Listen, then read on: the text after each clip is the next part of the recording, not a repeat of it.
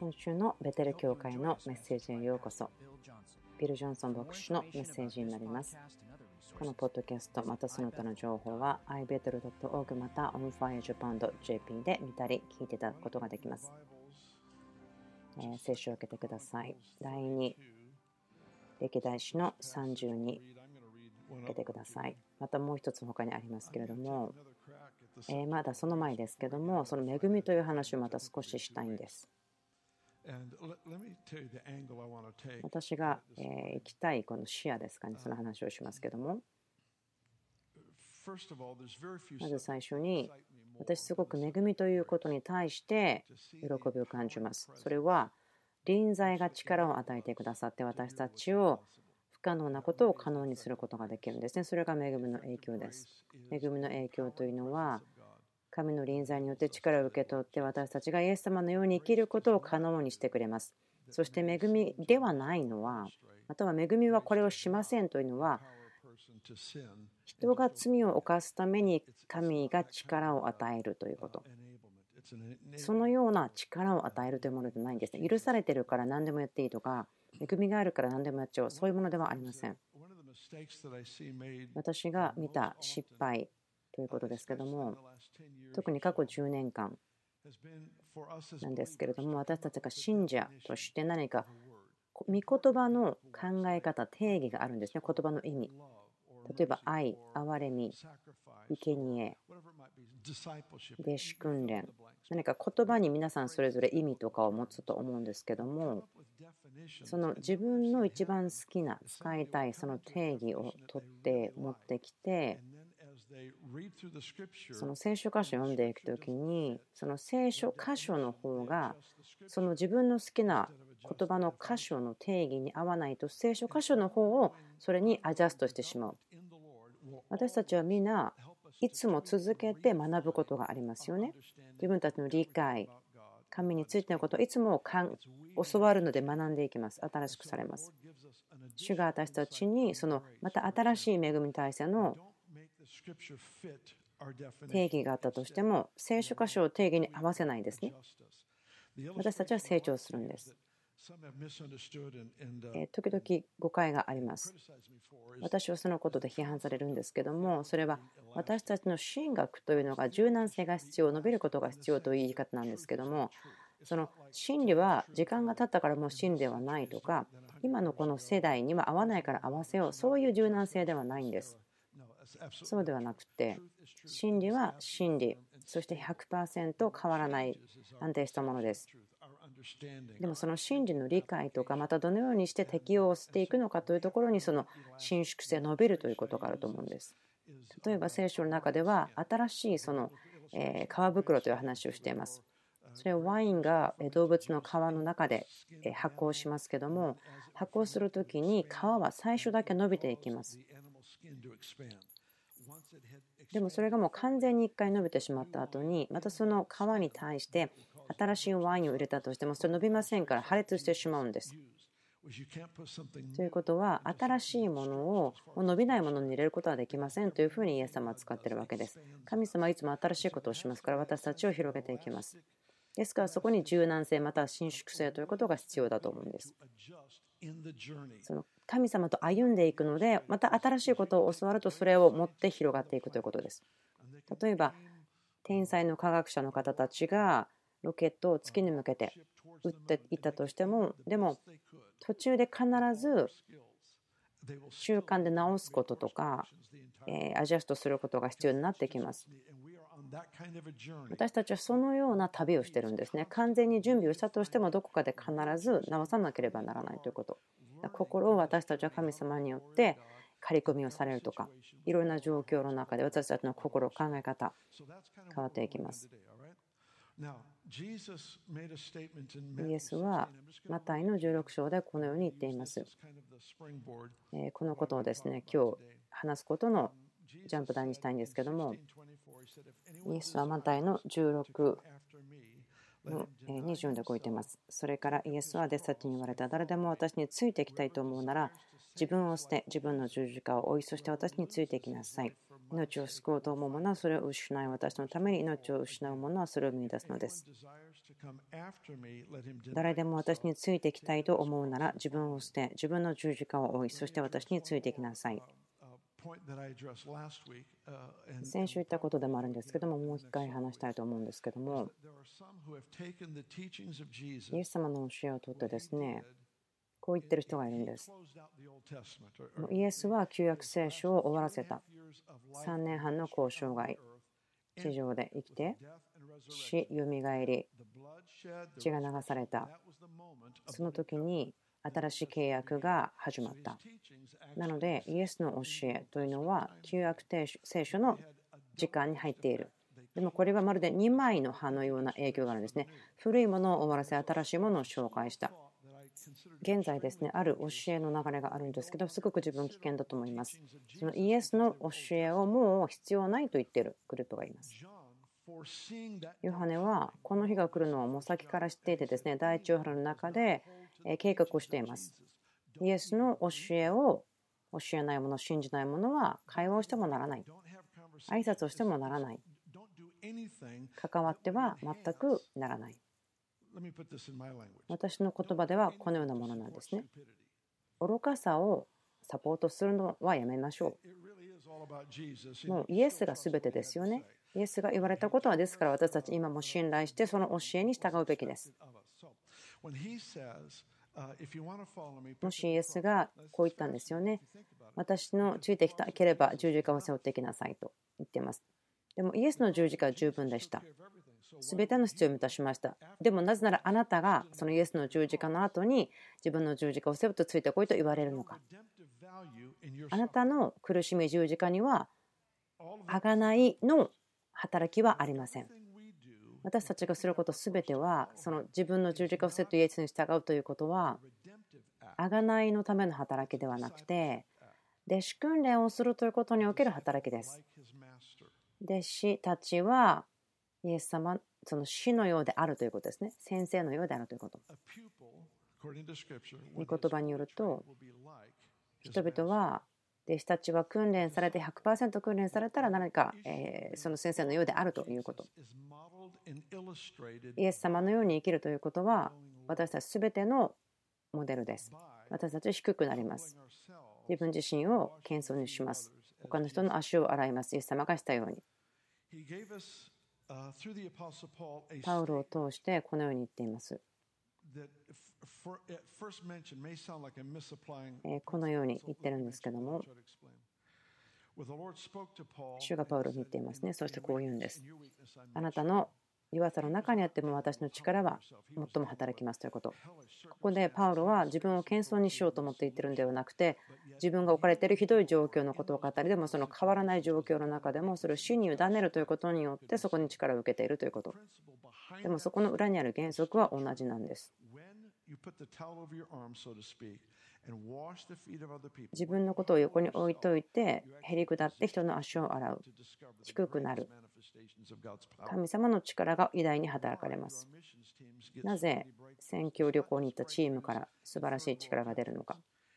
打ち破りはそのサードワールドの国に行ったからではなくて例えば宣教師の墓場であるとか牧師の墓場だとか何かそのように言われている国々であったとしても私たちチームを送ったところにそこで何か起こりますそれは自分たちをへり下らせて他の人々のところに行って使いますという気持ちでいった時に神様の力が解き放たれます神様が探しているのは弟子たちですねそれは十字架を背負って従うということの意味を知っている人それは真の謙遜さがそこから表されるキリストに従うものとしてそれはでも贖いをそれによってするんですではなくて弟子訓練ということですね。その贖いがあったののゆえにそれができますということです。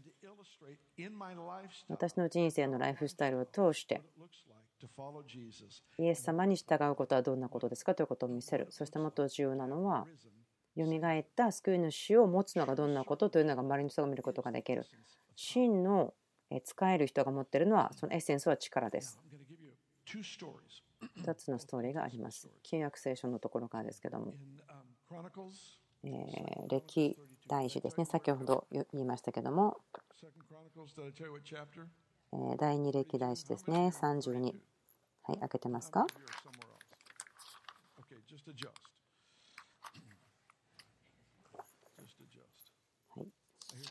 第二歴代史ある人たちはこう言いますね。私たちは神様の手、働き、それを求めるべきではなくて、三河を求めるべきでしょうと言いますけど、私はこう思いますね。その見てが見えたなら、ちょっと上を向いたら三河もすぐありますよというふうに思うんです。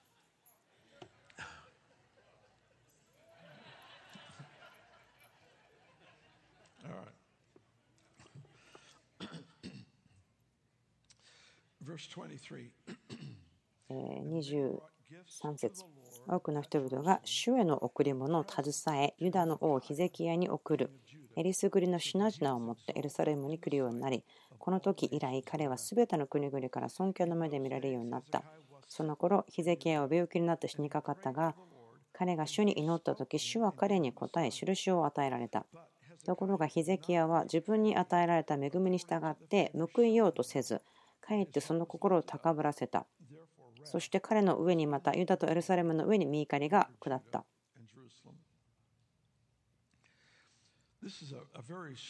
とてもこれはま興味深いというかですね不思議な聖書箇所なんですけども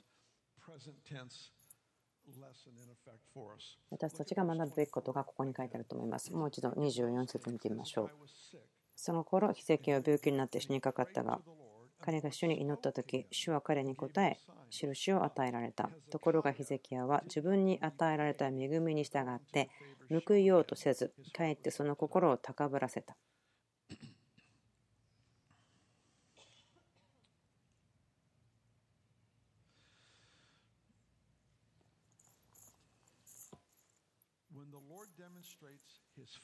主がご自身の行為を表された時にその力をまたその奇跡を神がするとこすることがありますけどもそれに対して私たちが神様に栄光を回避すること何かを応答する。それをしないことはすごく愚かですね。傲慢。高慢を持っていると私たちはいや神はあなたこんな方だからそれやって当たり前でしょうと思ってしまって何もその応答しようとしなくなってしまう。神様の親切さというのは神により頼むこと謙遜さそして犠牲をすることを全ての信者の人生に励ますはずなんです私たちはもちろん神様がくださったものに対してなんか買うようにしてそれを支払うとかそれで報いとかはもちろんできません。神様の良さご自身の受けに。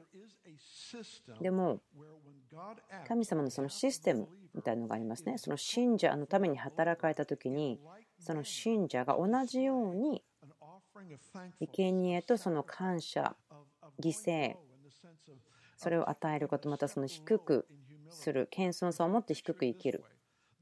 こう言いましょうか。あなたがもっとプロモーション、神様によって引き上げられているならば、あなたはもっと意図的にへりくだらなければならない、低くならなければならない。その理由は、この世という言い方をしましょう。神様がいない、神様を無視する世界ですね。プロモーション、引き上げられるということがあるときは、それは人々の必要からあなたを引き離すものですね。でもそれは御国ではそうではなくて御国のプロモーションというのはあなたをその資材ですねリソースとつなげて人々の必要のためにあなたがもっとよく使えることができるためになるんですですから行為特権感謝がありますでそれによって低く歩くこと例えばこう言いましょうそのモザンビークに送られたチームの素晴らしい手本だと思うんですねその洪水で家が壊れてしまった人たちのために家を直します。そして超自然的な部分では救いがあったり癒しがあったりします。この2つですね。自然、超自然のことを行って使える。そしてその意図的に神様の人々として応答します。そしてそれは真の謙遜さを持って歩くことが応答です。いつも感謝をします。そしていつも犠牲的であります。例えばその拒否することやまたは感謝をすることが遅くなってしまう嫌々ながらするとかまたその生贄をすること捧げることも嫌々ながらするということ私たちがボーナゲンしている人たちであってもその本質の中にですねあるんです。皆さんショックですか？私はそうじゃああの高慢な人の代わりに言いましょうか告白しましょう。そうなんです。これは冗談になるはずだったんですけどもなんかそんな感じはしないでしょうか？大丈夫でしょうか？ヒゼキヤは本当にこの人は個人的に非常に大きな行為をもらっていました。周りの国々の王がヒゼキヤの主に対して捧げ物を持ってきていた。彼はすごくプロモーションされた中にいたし有名人でした。この歴史上でも語られるような大きな変革をもたらした人です。偉大なことをしました本当にそれを主のためにしていきました。その義を行った王ですね。イスラエルが礼拝することも回復したり多くのことをしました。本当に変革をした人ジョン・カルバンとか他の人が新約聖書の時代にしたようなですねリフォーマーでした。国全体に対して変革をもたらしました。でも何が起こったかというと彼の周りに本当に多くの行為というものがあった時にまたはいつも褒める彼が褒めたたえられるそんな状況になった時に。でも主はそれをあなたにもっと欲しいんですよもちろん。でもそれによってあなたを殺してしまいたくないんです。あなたを低く歩いてもらうことによってその行為というのはあなたが使えるために力を与えるものです。非常な行為というのは例えばソロモンの人生の上にもありましたけれどもそれはイスラエルの国に対する益を与えるための非常な行為が彼の上にありました。あなたが影響を持っている人々またあなたが使えている人々というのはあなたの上にある行為から益を受けています。ヒゼカヤは彼の国だけではなくて彼らの国が変えられたのを見て周りの国々も贈り物を持ってきていた。ヒゼキヤの知恵またリーダーシップのやり方。それは神様への情熱を周りの国にも広げていた。人々はヒゼキヤの主神に対して捧げ物を持ってきたと書いてあります。人々がヒゼキヤの神に情熱を持った素晴らしいです。でも起こったことは何かというと、ヒゼキヤが病気になった時には私は今死にたくないと言ったんです。また他のことをやらなければならないことがありますから、分かんないけど、そんなこと言いました。で、15年間の人生を伸ばしてもらいました。ある人はこう言っています。この15年間は目の見心じゃなかったんで、だ大変だったし、失敗もしたし、これは決して神の御心ではなかったと思うよと言った人もいるんです。私はそれは愚かであると思います。まあ、そういう意見もあるんですけど、自分はそれに同意はしていません。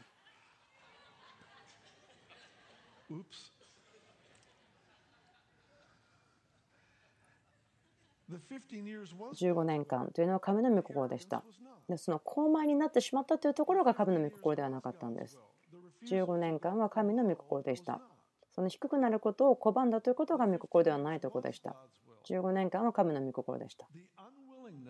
望まない心、犠牲を払う心、彼が受け取った神様からの行為に対して報いをしようとしなかった心が御心ではなかった。考えてみてください。その非常に大きな声が来ました。その時に彼はもっと低くなることを考えなければならなかった。その生贄とか犠牲を払うことまたそれは時だったり時間だったり使えるためにいつも以上に何かをするとかまたその人々がプロモーションを受け取る時。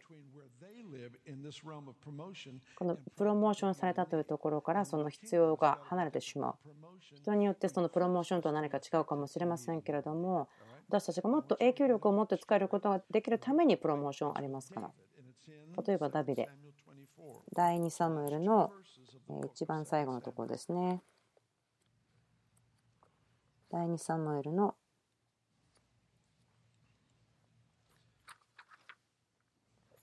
24章。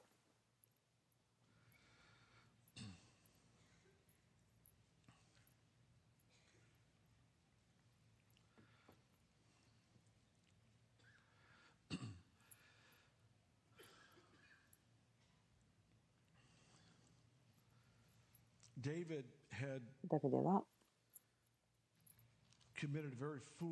愚かな罪を犯しました。彼はやってはならなかったこと。彼の富やまたはそのリーダーの力またはその軍隊に何名いるかとかそれらのこと数を数えてはならないと神様から言われたことでしたけどもそれに違反しました。それをした時に罪が結果をもたらしました。そしてイスラエルの国は苦しみました。主に語ったんです。お願いしたんですその疫病をやめてくださるようにと祈った。で主はダビデにはっきりしたことを言ったんです。ある場所に行きなさい。そしてそこで生贄を捧げなさい。そしてそれは誰か他の人の場所でした。地理も距離的にも違うところでした。ダビデはそこに行って出かけていってその生贄を主に捧げたいからと言って話をしたんですそしてそれによってこの災いがイスラエルから取られると思った。その所有者ですけどもこう言ったんです。ここに、えー、と牛もいます。それを燃やすための木もあります。どうぞこれ捧げ物あなたにあげますと言ったんですけどもダビデはこう言いました。そしてこの彼が言ったことはまるでスローガンのように残っても何世紀も何世紀も今においても語られています。24節。しかし王はアラウナに行ったちょっとこの名前が難しいんですけれどもいいえ私はどうしても代金を払ってあなたから買いたいのです費用をかけずに私の神主に伝承の受け荷は捧げたくありませんそしてダビデは内場と牛とを銀50シュケルで買った。費用をかけずに私の神、主に全焼の生贄を捧げたくありません。費用もかけずに私の神、主に全焼の生贄を捧げたくありません。私たちがその恵みの人生をいただいているので忘れてしまいがちなことがあるんですけれども物事には代価がかかります。私たちはそれを払うんです。犠牲をしていきます。私、与えること好きです。で、神様はそれを報いてくださることを信じています。正直になりますけども、私は本当に意図的に犠牲を払って捧げてきました。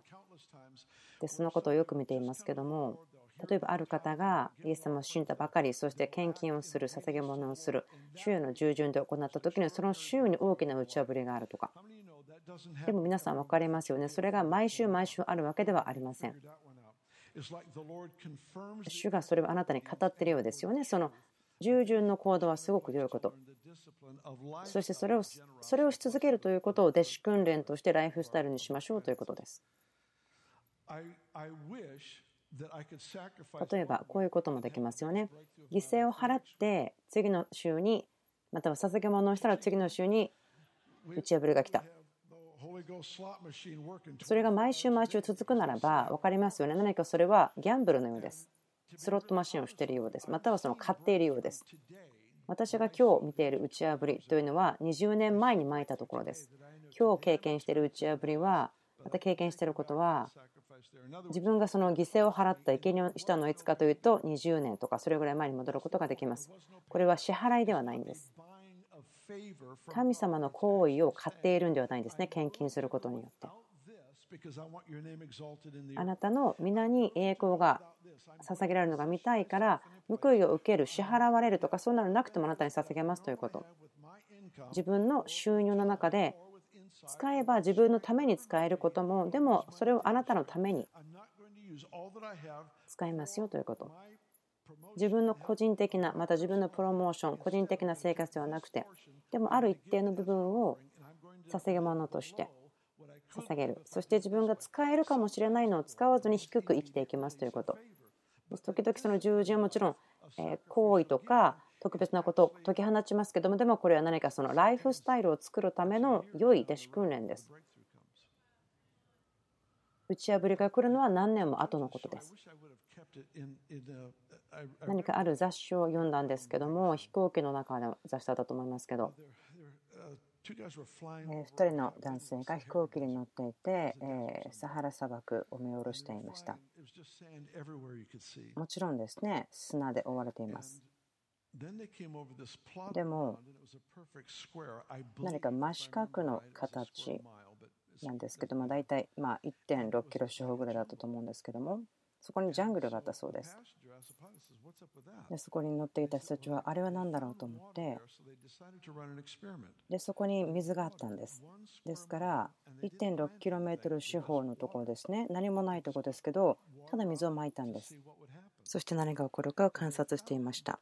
そして彼らが後に発見したのはその砂漠の中に種が何年前からかは分からないけども置かれていてその水を待っていた状況だったということ。ですから水が来たらジャングルが来たように私たちが今日植えるものも正しい時に水が解き放たれるとその時にまるで報いのようにやってくる。ですからこれはスロットマシーンではないんですね。犠牲してすぐ何かが来るんではないんです。でもこの捧げること与えることの価値というのはその弟子となるということです。弟子はその主人のようになっていくということ。ダビデは特にこの聖書歌詞のところで、まあるチャンスがありましたね。それは自分は犠牲を払わないけれども、でも神に何かを捧げる。でもダビデはこう言いました。そしてそのことは永遠にずっと言われると思うんですね。私に何も犠牲を払わせないで神に生贄は捧げたくない。それは人生の中にもライフスタイルとして与えるというものがあって。私が犠牲を払わないで神に生贄を捧げるということはしない。そのように決めたんです。今この部屋の中を見ると人々がいることが見えます。そして私たちと共に長い間歩いてきた人たちもいるしそのミニストリーまたプロモーションチャンスが増えていくこと、声が増えていくこと、これら多くのことを10年前、20年前、祈ってきたことが今経験しています。そのことを本当に感謝していますね。私たちの前にあるチャレンジはこのことだと思っています。ダビデは？ダビデは彼が犠牲を払って生贄を捧げました。その後にすぐこう書いてあります。神はこの国を癒した。そして、神罰はイスラエルに及ばないようになったと書いてあります。皆さんにしたいチャレンジは、あなたが生贄を捧げるとき、犠牲を払うとき、あなただけがその痛みを感じているかもしれません。でもあなたがそれによって打ち破りを経験するならば、そのあなたが払った犠牲から報いを受ける、祝福を受けるのはあなただけではありません。ダビデの個人的な生贄捧げ物が打ち破りをもたらしそれは国全体に対するものでした。国全体がその祝福打ち破りを経験しました。ですから本当に深く重要なリーダーとしての価値のことが書かれていると思います。どのようなリーダーの責任であったとしてもそうです。その肩書きによってのリーダーではなくて私ここにいる方皆さん全員がリーダーだと思っています。いろいろな場所で人生の中でリードしていると思います。主がされたこと、それはあなたと私をある場所に置いたんです。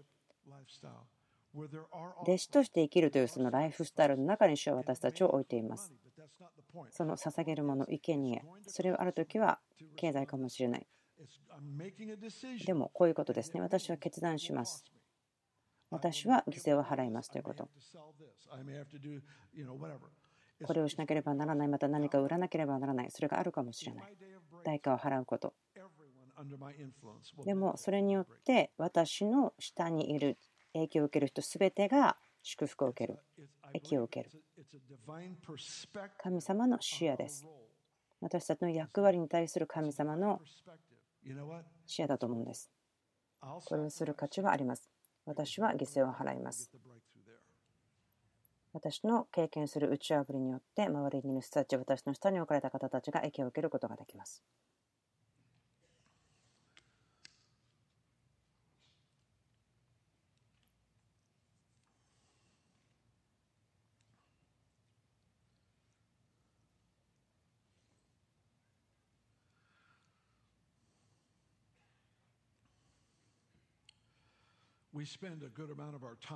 私たちは十分な時間をあなたの信仰、私たちの信仰を力づけるために使っています。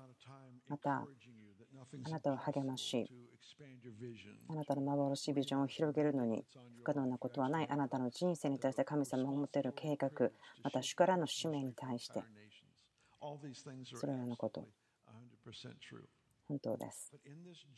でもこの旅神と歩む時主は私たちにくださいます。それは増加の時またそのプロモーションの時。そしてそれはあなたの決めることです。私が決めることです。この季節シーズンを使って私の周りにいる人が益を受けるか否か意図的にもっと力を受けてまたもっと使えるために準備されるものとなること。イエスの弟子たちいつもそれは十字架を背負っていくんですそれは贖いのための十字架ではなくて子羊を子羊であるイエスに従っていくということの表れが十字架を背負っていくということです。イエスは子羊なんです。ミザにいるけれども捧げられた生贄の子羊です。その視野を失うことは決してできません。私たちが御国に入るのに何が必要だったか、それは生贄の子羊です。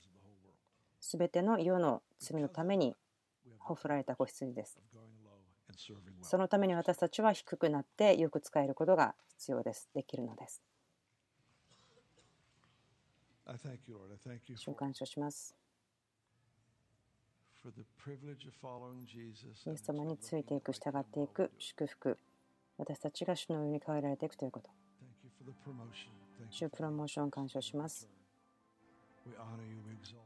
あなたを糸高きところにかけます。宣言します。